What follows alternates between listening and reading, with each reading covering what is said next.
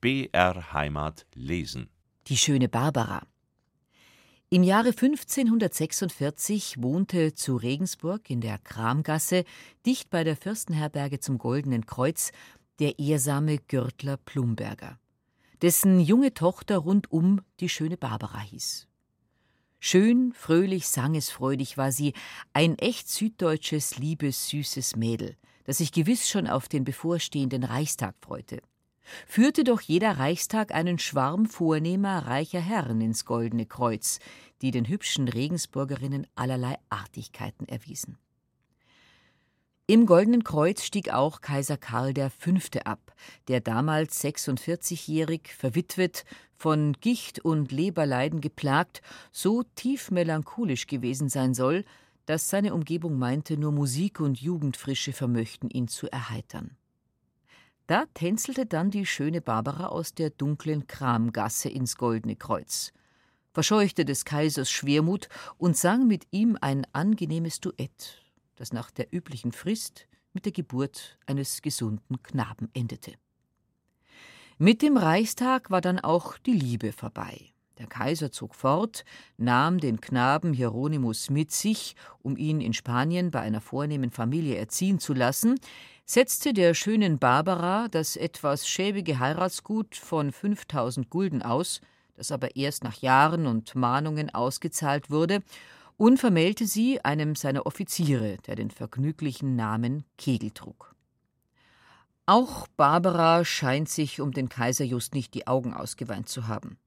Ihr Kegel war ein schneidiger Militär, gefiel ihr vermutlich besser als der morose Herrscher, und so lebte sie vergnügt mit ihm, gebar ihm drei Kinder, die sie nach Kräften verzog, amüsierte sich daneben köstlich bei Tanz und Schmausereien, verschwendete mit vollen Händen, wenn sie Geld hatte, machte Schulden, wenn sie keines hatte, was wohl häufig der Fall gewesen sein dürfte, denn Herrn Kegels Sold war bescheiden und blieb obendrein häufig aus.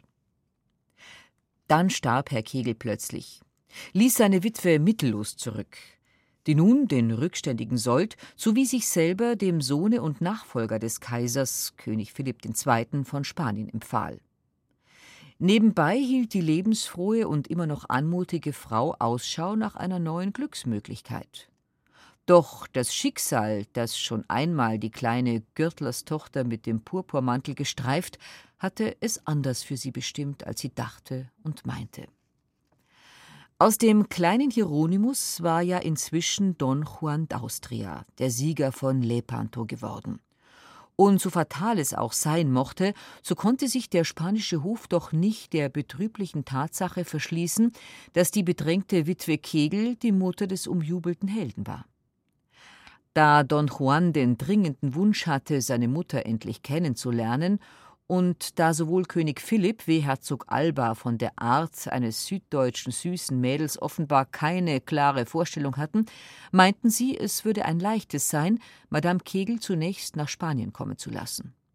War sie erst da, wollte man sie mit sanfter Gewalt in ein Kloster befördern und der Welt verkünden, dass Donna Berberia kein anderes Glück mehr suche, als für den Sohn und die eigene sündige Seele zu beten.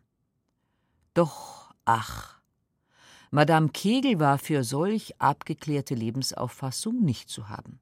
Sie erklärte kurzweg, dass sie nicht nach Spanien gehen werde, denn sie wisse schon, dass man die Frauen dort gleich Gefangenen eingesperrt halte. Da Herzog Alba im Auftrage seines Königs nähere Erkundigungen über den Grund der Weigerung einholt, erfährt er, es fehlt nicht an Männern, welche sie zur Ehe nehmen möchten, und ich weiß auch nicht, ob sie dazu nicht Lust hätte, denn sie hält sich noch für jung. Ich habe ihr aber sagen lassen, sie möge um alles in der Welt nicht daran denken, sich wieder zu verheiraten. Die neue Ehe Barbaras. Das ist jetzt die Sorge, die aus dem Depeschenwechsel zwischen König Philipp und Herzog Alba immer wieder spricht. Es mutet wie ein Operettenstoff an, wenn man den strengen König und den eisernen Herzog in das Problem versunken sieht, wie eine lebenslustige Offizierswitwe von der Wiederverheiratung abzuhalten sei. Es wäre ja auch zu peinlich, wenn man kaum, dass man den einen Kegel losgeworden ist, sich vor einen zweiten gestellt sähe, Und völlig unmöglich wäre es, der Welt die Heldenmutter in den Flitterwochen einer subalternen Ehe zu zeigen. Immerfort überläuft den König wie den Herzog ein sanftes Gruseln, wenn sie sich's vorstellen, und der Herzog berichtet, ich habe zu ihr geschickt, um mich nach ihr zu erkundigen und ihr raten zu lassen, nicht über sich zu verfügen, ohne es mich vorher wissen zu lassen. Und der König wiederum frägt nach diesem und jenem, denn es liegt mir daran, dies zu wissen wegen der Männer, die ihr sich um sie bewerben sehet. Immer dringender wird Madame Kegel aufgefordert, nach Spanien zu kommen, und immer hartnäckiger weigert sie sich so dass der Herzog verärgert berichtet, sie habe den eigensinnigsten Kopf, der ihm jemals vorgekommen sei. Schließlich ist er ganz zufrieden, als sie verspricht, sich in ein kleines niederländisches Nest zurückzuziehen, jedoch nur unter der Bedingung, dass man ihre Kinder in Gold fasst, wie der Herzog giftig meldet, abgesehen von einer stattlichen Rente, die sie als Mutter eines so hohen Prinzen für sich beansprucht. Es wird auch nichts mit dem kleinen Nest Mons, das der Herzog vorschlägt, denn Frau Barbara zieht das lustige Gent vor, das sie bald mit dem noch lustigeren Brüssel vertauschte. Innerlich hat er gewiss diese eigensinnige Süddeutsche zu allen Teufeln gewünscht. Aber weder der König noch er, der doch wahrhaftig gewohnt war, Widerstände zu brechen, vermochten der kleinen Gürtlerstochter ihren Willen aufzuzwingen. Aus welchem Grunde der strenge König und der eiserne Herzog sich dieser Frau gegenüber als machtlos erwiesen, ist nicht ganz leicht festzustellen. Vielleicht war es nur jene seltsam unbegreifliche Schwäche, die gerade sehr energische Männer Frauen gegenüber empfinden, Vielleicht war es die Befürchtung, dass Barbara, wenn man sie aufs äußerste reizte, schnell eine Trotzheirat eingehen könne. Vielleicht, ja vermutlich war es die Angst, vor einem fatalen, höchst fatalen Wort, das die leidenschaftliche und unbedachte Frau Don Juan ins Gesicht schleudern könnte. Als Don Juan im Jahre 1576 Statthalter der Niederlande wurde, ging sein dringender Wunsch nach einer Unterredung mit der Mutter, die er nie gesehen hatte, in Erfüllung. Wie er längst nicht mehr Hieronymus hieß, so nannte auch sie sich nicht mehr Kegel, sondern schrieb sich jetzt mit ihrem niederländisch umgewandelten Namen Barbara Blomberg. Nun wäre es wunderschön, wenn man berichten könnte, wie Mutter und Sohn einander in die Arme stürzten, wie jedes von ihnen sich beglückt im anderen wiederfand und wie sie gelobten, nie mehr voneinander zu lassen, ob auch fürderhin Meere, Länder und Königskronen zwischen ihnen sein würden. Leider aber wurde diese erste und letzte Aussprache zwischen Herrn Juan und Frau Barbara eine Familienszene peinlichster Art. Der Sohn machte der Mutter Vorwürfe und Vorschläge, die sie erbitterten, und sie wiederum warf ihm in ihrer unbeherrschten Art das fatale Wort ins Gesicht, das der spanische Hof seit langem fürchtete. Das Wort Don Juan möge bedenken, dass nicht jeder Vater sei, der sich zur Vaterschaft bekenne selbst dann nicht, wenn er ein Kaiser gewesen ist. Keine Mutter darf ungestraft solches Wort zum Sohne sprechen, am wenigsten zu einem Sohne, der fiebernd vor Ehrgeiz und Ruhm heute den Königsthron von Tunis, morgen Hand und Krone der Schottenkönigin Maria Stuart erträumt.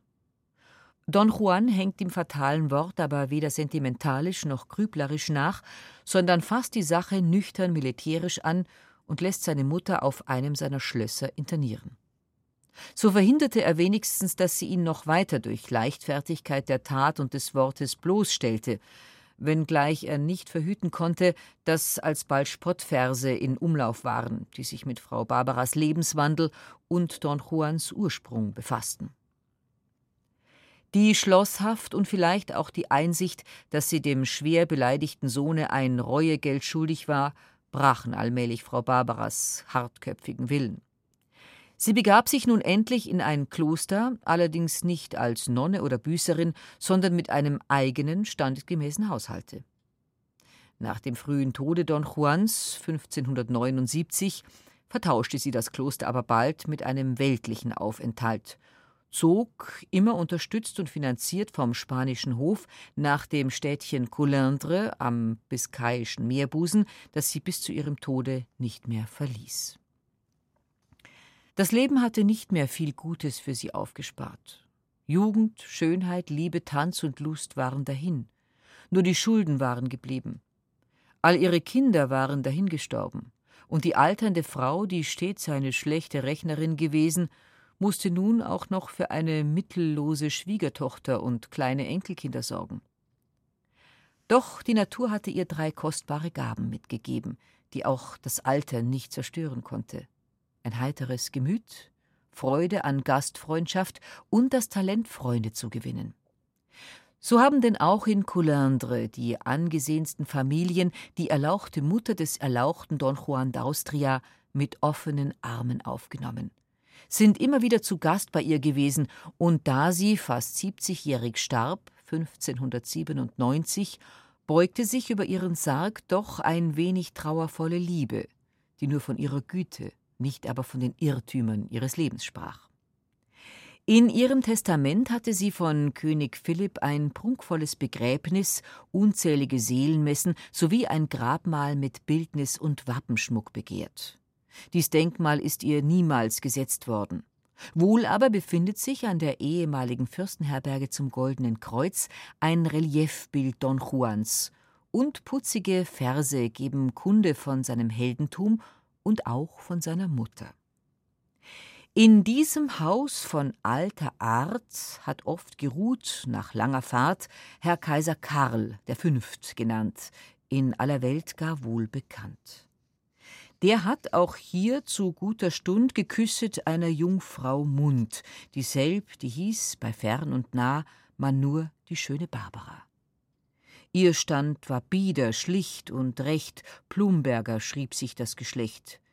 Dem bracht des Kaisers Lieb viel Leid, doch Trost und Heil der Christenheit, denn draus erwuchs, dem Vater gleich, Herr Don Juan von Österreich, der bei Lepanto in der Schlacht vernichtet hat der Türken Macht. Der Herr vergelt's ihm alle Zeit, so jetzt wie auch in Ewigkeit. So hat die schöne Barbara doch noch ein Denkmal bekommen, obgleich es ganz überflüssig war, dass sie nach einem Monument aus Stein oder Wortsehnsucht trug. Denn ihr stolzestes Denkmal bleibt ihr Sohn, und sein Ruhm verbirgt auch ihr ein Quäntchen Unsterblichkeit.